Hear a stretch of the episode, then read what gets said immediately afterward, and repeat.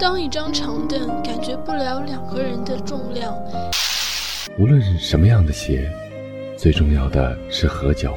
想到了那辆送自己回来的出租车，那个沉。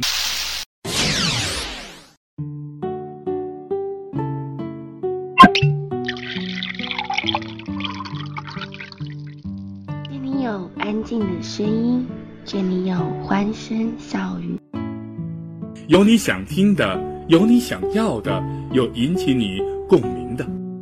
给你最动听的声音，给你最美妙的音乐，给你最简单的文字。用我们的声音洗去你一周的疲惫，用我们的文字感动你心灵的最深处。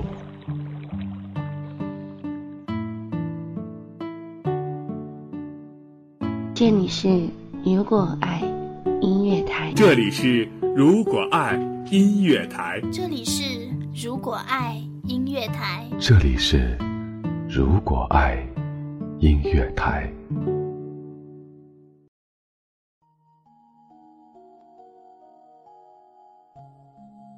三十岁生日，我点燃了五十三支蜡烛。妻子翻箱倒柜寻找起酒瓶子，唠唠叨叨地说：“没听说谁的生日得提前两天过的，弄得我啥也来不及准备。”我说了不必为我的生日表示什么，但妻子不同意，儿子木木也投我的反对票，于是就有了桌面上的生日蛋糕、啤酒。巧克力和许多炒花生，这最后一样是我母亲生前十分喜爱的食物。一切就绪了，木木嚷嚷要由他亲手关灯。屋里的灯灭了，烛光的火苗子一齐跳起了迪斯科。为他们伴舞的曲子是我指定的一首由民歌改编的《天女散花》。我的眼睛湿润了。到了招魂的时刻，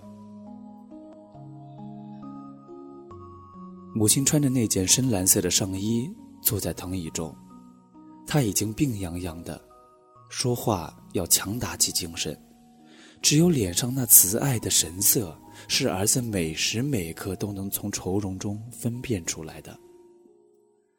他说：“明天是你二十九岁生日，过不过？”我的心不禁震颤不已。母亲异地生活多年，我从来就没记住自己的生日，而她却像圣诞的钟声，定时在母亲的胸怀里撞响。我那时真希望母亲就这么永久的坐着，她的存在意味着我有一个永恒的童年。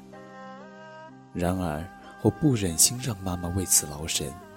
她患的是晚期肝癌。千里迢迢投奔到我所在的城市，唯一需要的就是治疗和休养。我说：“妈，这次不过了吧？已经没这习惯了。”母亲的目光停滞在我的身上，又停滞在自己的足尖。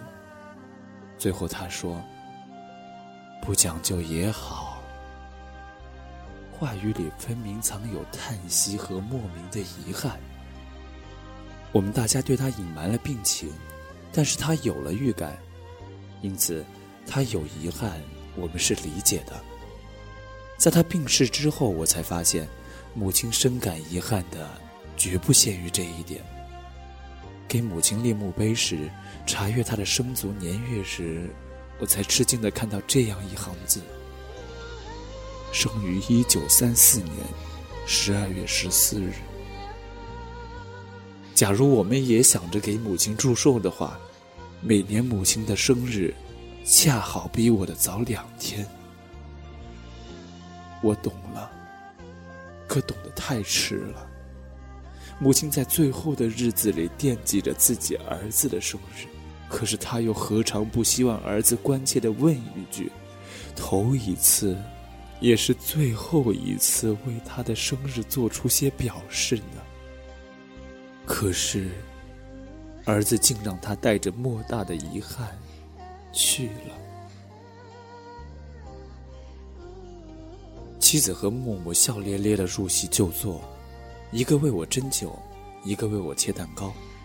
妻子说：“等你成了伟人啊，就会有人提前一周纪念你诞辰的日子的。”我的神情一定非常的古怪，似笑非笑，心里酸楚楚的，抬头望着墙上母亲的遗像，难过极了。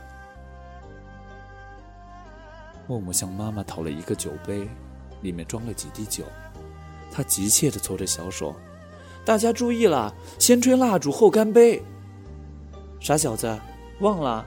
我告诉你的祝酒词呢？妻子抚摸着孩子的头。自信他忘不了。木木眨眨眼睛，大声说：“爸爸，祝贺你的生日！”我因为百感交集，本来湿润的眼睛更无法睁开了。我将默默抱过来，放在膝上，和他头碰头的说：“今天不是庆贺，是纪念。来，默默吹蜡烛。”默默吹一支，数一个数。吹了二十支，就发现了问题，怎么这么多呀？